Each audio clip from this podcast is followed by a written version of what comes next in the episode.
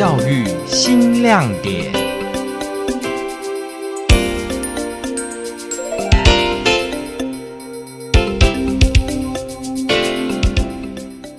对我来说是人生中第一次创作杂志封面，这个我觉得对我未来可能艺术方面可能会有更大的精进。我很谢谢老师有帮我们争取这样的机会，然后让我们来创作。听众您好，欢迎收听今天的教育新亮点，我是台东分台徐元荣。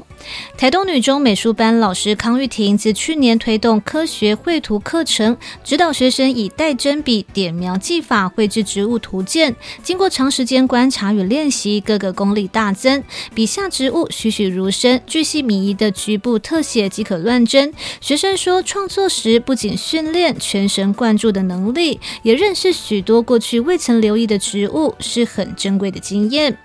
中原大学建筑系副教授陈宣成的野地博物馆计划中，邀请台东女中美术班合作，让学生观察、认识野地博物馆中的台湾原生植种，并进行植物图鉴的绘制与出版。而康玉婷老师自去年便带着学生练习科学绘图，尝试运用带针笔点描技法来绘制植物。他说，一般素描创作感性成分居多，但是科学绘图则需要巨细靡遗的描。描绘细节，局部特写也毫不马虎。除了要有一定的素描基础，观察能力的训练尤其重要。如何在细微的观察后，运用零点一 mm 的带针笔，精准堆叠出立体感？那他们其实会希望他们的研究会有植物绘图呈现，所以将来也许要出植物图鉴。可是他们之前一直找不到画植物绘图的人，他们以前有固定的合作的那个设计公司厂商。给他们都是电脑绘图，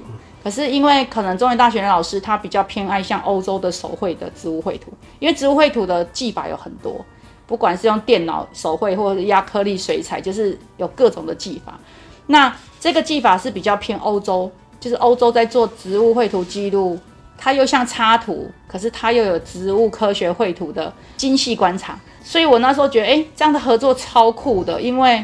我是本身我是教素描的。那我想要让学生有各种的观察，那如果用植物来做精细的观察，因为超细的，你们看就是根茎叶花都是要很详细的。可是其实照片虽然看着照片画，可是假设你是一个没有素描能力的人，或者是素描底子没有那么好的人，他也是无法把它用图的方式呈现。所以我觉得它是一个。很好练素描功力的一个方法之一。植物绘图呢，植物绘图是图鉴是要给不认识的人去认识这个植物，所以你要非常巨细靡遗的去描绘它的长相。譬如说这个是芳香万寿菊啊，它本身就很小，对不对？那我要去画局部特写，是不是把花放大很多倍，让人家就说哦，其实花是长这样。所以植物绘图是这样的功能，它是像图鉴。所以我们将来要跟他们逐步的去合作做图鉴这件事。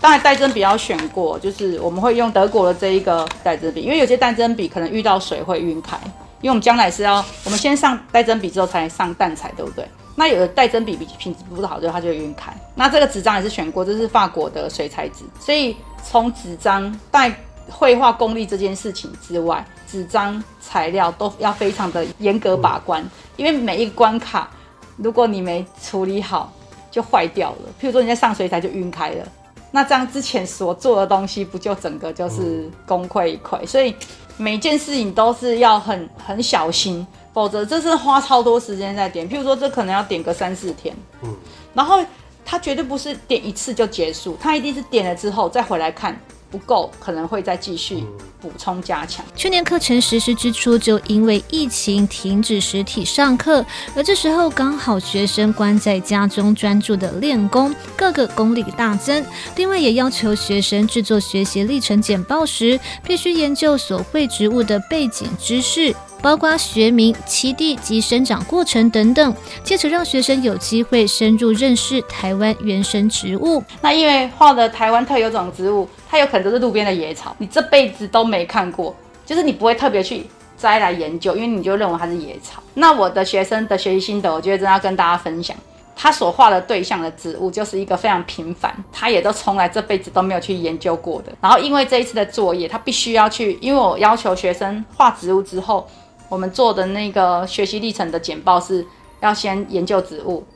譬如说植物的研究背景、学名、它原本生长的环境来自于哪里，什么都必须要研究之后，再就是再放你的绘画过程，最后来个心得。那学生大部分的心得说，他从画科学绘图这件事情，就就是真正的认识了一些植物，因为你你不会特别去研究哪一类的植物，然后他会哦，原来这些植物是生长在哪里，它会长什么果实，然后它又怎么样，它的名称又叫什么？就是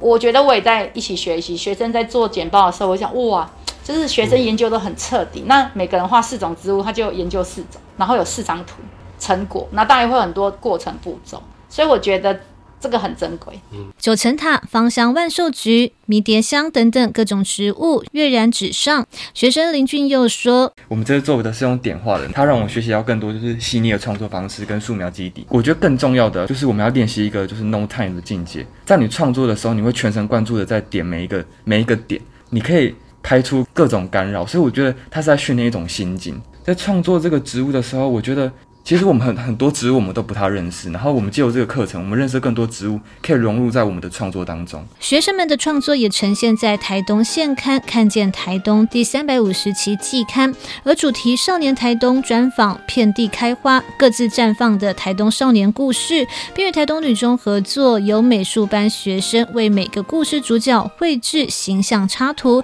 也融入在地元素，凸显台东意象。而每张插图都以带针笔点描。技法创作，为整篇刊物营造出不同以往的手绘质感，像是封面插图扣紧主题“少年台东”，合上眼的少年迎着风飘逸发梢，延伸出山与海；而下方坐在金针花上的男孩背着话筒，一手拿着望远镜。学生林俊佑笔下的少年透露对世界与未来的期待。他说：“因为金针花的花语代表的是，它有代表欢乐跟。”去除忧虑，所以我想要表现的是说，台东的孩子跟台东的创作者们，他们可以在这个地方无忧无虑的创作，然后继续发扬他们的长才。我画的这个小人呢，其实代表的是我一个心态，就是我希望的是台东的小孩可以不用跟别的地方一样，就是专心的创作于一个地方，他们可以学习更多的事物，所以我希望他们可以放得更高更远。我觉得这一个刊物啊，据说是发行全国。三万份以上，我们的学生可以利用这一次县府的期刊合作的这一个机会，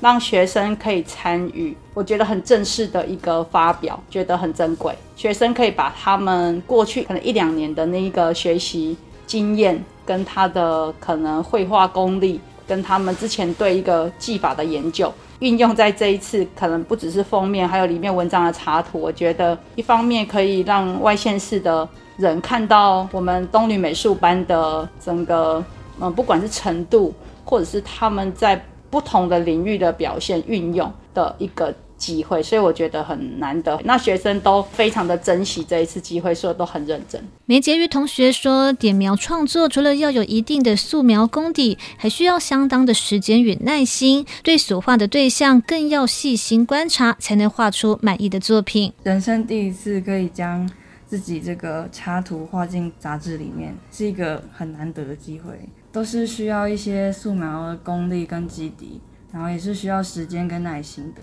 就是很需要细心的观察才能画出一个比较完美的作品。我今天画这个主题是赏鸟男孩许晨，我先有去他的 FB 粉专查看一些关于他的资料，贴个人生活照片。因为当时我在画植物，所以我就将植物先融入进去，然后我就结合了一张拿着望远镜在观察鸟的照片，然后我就把一些他曾经有拍下过的鸟加进去。结合成一种他在大自然里面观察鸟，然后跟鸟互动很好的指导老师康玉婷表示，《少年台东》这本期刊除了让大众看见台东少年的故事与对未来的想象，再搭配东女美术班学生精彩的插画创作，更能凸显台东年轻世代在各个领域的缤纷灿烂。而同学们都相当珍惜每一次的合作机会，不仅让学习成果经由刊物被更多人看见，也能在创作过程中发现自己更多的可能性。今天的教学亮点就为您进行到这里，教学亮点，我们下次见。